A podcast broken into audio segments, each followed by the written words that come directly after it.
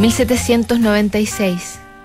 Edward Jenner inyecta la primera vacuna usando suero debilitado de vacas afectadas por la viruela y España declara la guerra al Reino Unido. El 9 de marzo Napoleón Bonaparte se ha casado con Josefina, una de las relaciones más reconocidamente tormentosas.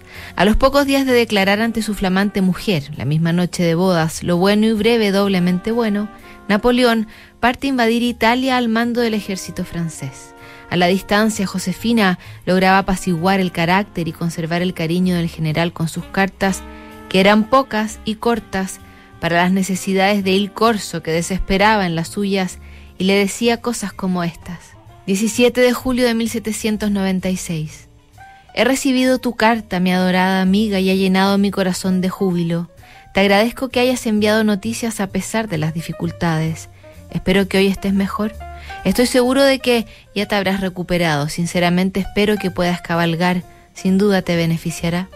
Desde que te dejé he estado constantemente deprimido. Mi felicidad es estar cerca de ti. Todo el tiempo recuerdo tus caricias, tus lágrimas y tu cariñosa atención. Los encantos de la incomparable Josephine encienden continuamente una brillante llama en mi corazón. ¿Cuándo lejos de toda atención y acoso podré pasar todo mi tiempo contigo, amándote y pensando solo en la felicidad de decírtelo y probártelo? Te enviaré tu caballo, pero espero que pronto te reúnas conmigo. Hace meses pensé que te amaba, pero desde que nos separamos siento que te amo mil veces más. Te ruego me permitas ver algunos defectos. Sé menos bella, menos elegante, menos afectuosa, especialmente menos buena. Sobre todo jamás seas celosa y nunca llores. Tus lágrimas me quitan la razón, inflaman mi sangre.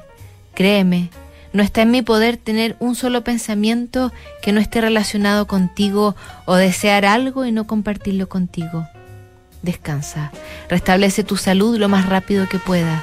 Ven y reúnete conmigo para que finalmente, antes de la muerte, podamos decir, tuvimos muchos días felices.